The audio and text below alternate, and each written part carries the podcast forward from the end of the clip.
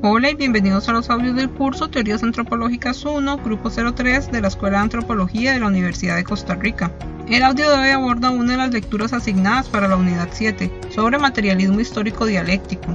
La lectura que analizaremos será el trabajo de Vicente Lull y Robert Bridge de 1995, titulado El Estado Argárico. Les recuerdo que el formato de audios tiene como propósito permitirles mantenerse al día con los contenidos de clase, esto sin necesidad de estar conectados a una computadora.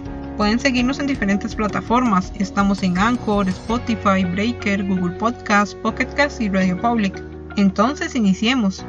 La lectura de Lully Rich es un buen ejemplo de la traducción de un modelo teórico a una investigación, de modo que veremos cómo los autores visualizan los conceptos a nivel del contexto arqueológico.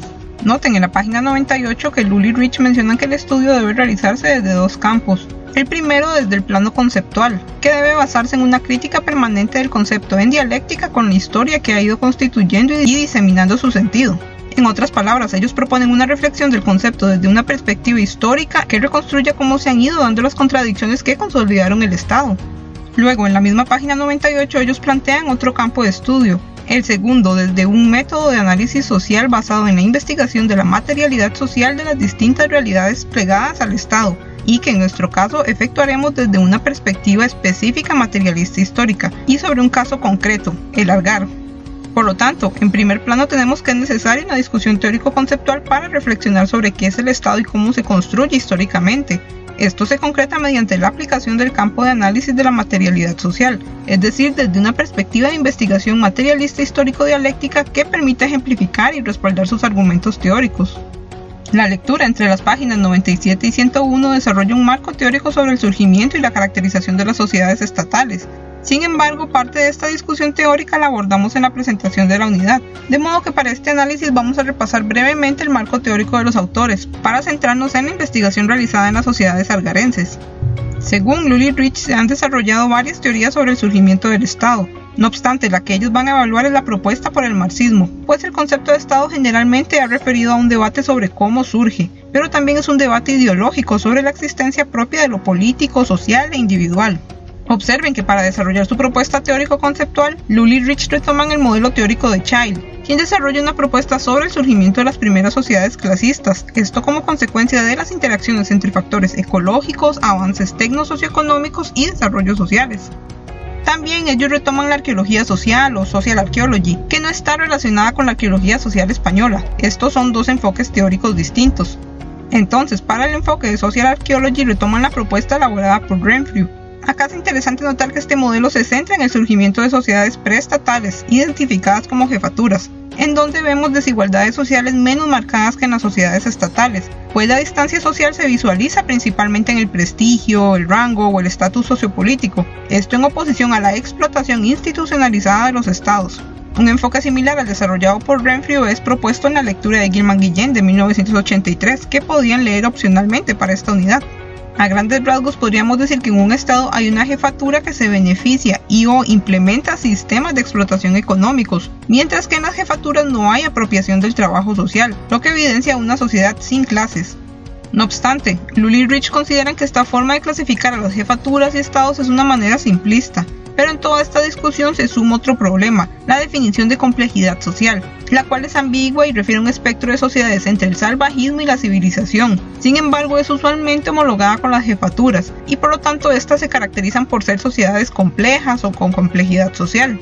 Hasta acá es importante ir entendiendo que Lully y Rich desarrollan esta discusión teórica según la postura funcionalista de las jefaturas y el modelo estatal de Child. Todo esto para enfatizar en las limitaciones teóricas de ambas propuestas y por lo tanto ellos sugieren que la discusión debe enfocarse en dos factores, la desigualdad social y el estudio de las prácticas sociales, lo cual es compatible con los intereses generales del materialismo histórico dialéctico. Todo esto lo pueden revisar en la página 99.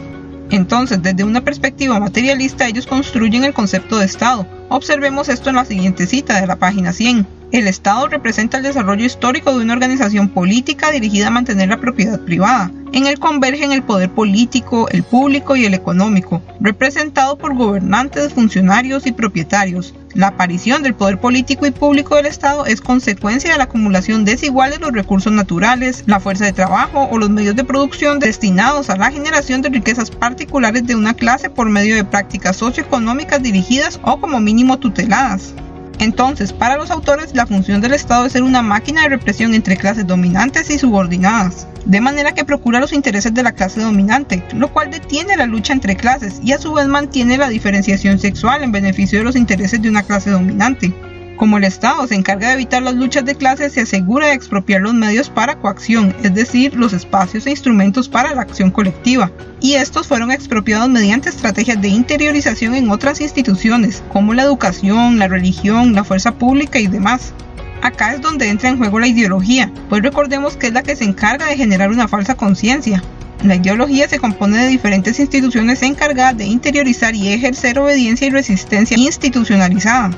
Entonces, la clase dominante política tiene a su vez dominio de la esfera económica, pues recordemos primero fueron la clase dominante económica, que luego se convirtió en una clase dominante política. Por lo tanto, fue el dominio en la economía lo que marcó la ruta de la clase social diferenciada al dominio político. Esto les permitió construir un aparato hegemónico o de dominación de las clases que extendiera esa falsa conciencia dentro de la sociedad. Lully Rich mencionan en la página 99 que la categoría central del Estado es el poder, el cual frente a otros tipos de poder se convierte en un poder institucionalizado y legitimado, más que monopolizado. Este poder se alcanza mediante el control sobre la propiedad. En la página 100 ellos mencionan que la institución central del Estado no es el gobierno, como ha sido malentendido algunas veces, sino la propiedad como factor que niega lo social, es decir, la apropiación y la exclusión de los medios naturales y sociales por parte de un segmento de la sociedad. Es así que ellos nos plantean que es el control en la propiedad privada lo que orienta las relaciones sociales de producción en un Estado. Aunque es difícil de visualizar la propiedad privada en arqueología, puede registrarse mediante los medios de producción, la acumulación de riqueza, la exclusión de ciertos sectores del proceso de producción, los límites espaciotemporales de la herencia y los territorios, entre otras. El excedente y el plus trabajo pueden estudiarse a partir del vínculo entre producción y consumo, esto a partir de la distribución diferenciada entre gasto y beneficio energético y de productos. En la página 101 pueden repasar las formas para generar excedentes. La primera es la producción de plusvalía absoluta, obtenida por medio de un aumento del tiempo de trabajo bajo condiciones técnicas estáticas. La segunda es la producción de plusvalía relativa, que no solo incrementa la producción, sino también la productividad del trabajo gracias a una mejora de las condiciones técnicas de la producción, es decir, por un desarrollo de los medios de trabajo. Observen que la generación de excedentes no es una característica de los estados, también puede darse en las jefaturas. Sin embargo, a diferencia de las jefaturas donde los jefes redistribuyen los excedentes sin obtener provecho propio, en los estados la manipulación interesada del excedente conlleva el desarrollo de un sistema de contabilidad y una noción abstracta del valor del producto apropiado y gestionado, que es dirigida a obtener beneficios específicos de clase. Esto lo pueden revisar en la página 100. Entonces, a partir de esta discusión teórica, Lully Rich sugieren dos aproximaciones para estudiar la conformación del Estado.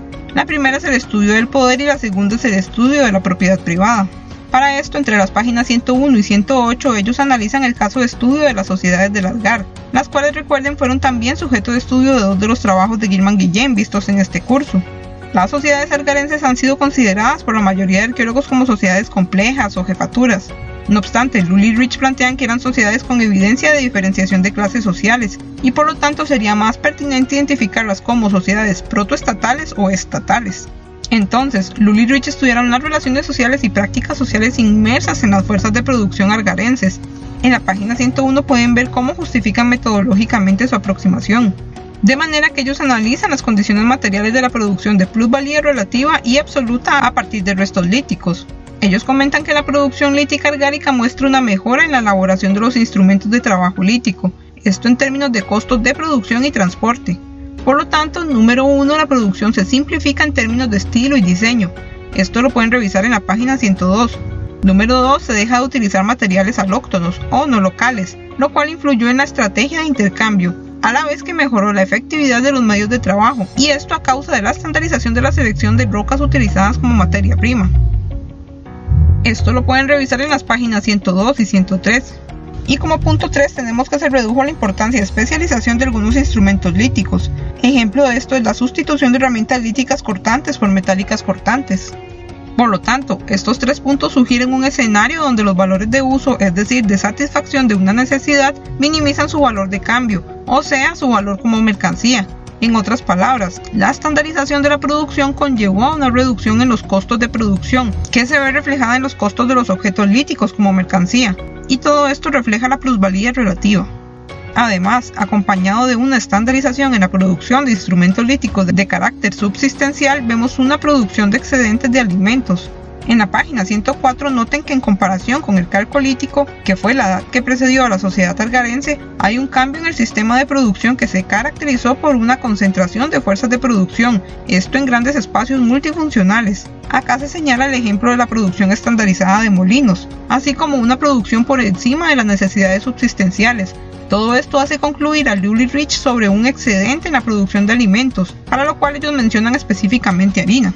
A pesar del control económico y dominación social que estos espacios pueden señalarnos, estos talleres no funcionaron como medios para controlar los instrumentos de trabajo. Por otra parte, Lully Rich nos hablan de la plusvalía absoluta, esto en la página 104, a partir de las evidencias procedentes de los yacimientos excavados, que confirman este cambio cuantitativo de la fuerza de trabajo. Se observa un volumen importante de instrumentos y vasijas relacionadas con el procesado y almacenado de granos. Esto lleva a los autores a pensar sobre una producción de excedentes y una división social del trabajo. Además, ellos evalúan esto desde las fuerzas de trabajo y las relaciones sociales de producción. Lully Rich plantean que hay una considerable distancia entre los terrenos de cultivo y los asentamientos. Además, en los asentamientos hay una escasez de herramientas de trabajo agrícola, lo que lleva a pensar a los autores que los habitantes de los asentamientos no estuvieron involucrados en la primera etapa del proceso de producción agrícola, es decir, la obtención de la materia prima. Todo esto sugiere una apropiación de la producción y de la fuerza de trabajo de las poblaciones campesinas, esto por parte de los grandes asentamientos, y esto limitó el acceso a algunos recursos básicos y a recursos destinados únicamente a clases dominantes. Observen esto en las páginas 105 y 106.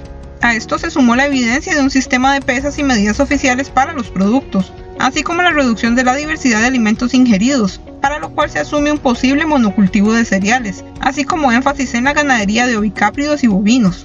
También está la evidencia de paleonutrición y paleopatologías que confirman deficiencias nutricionales.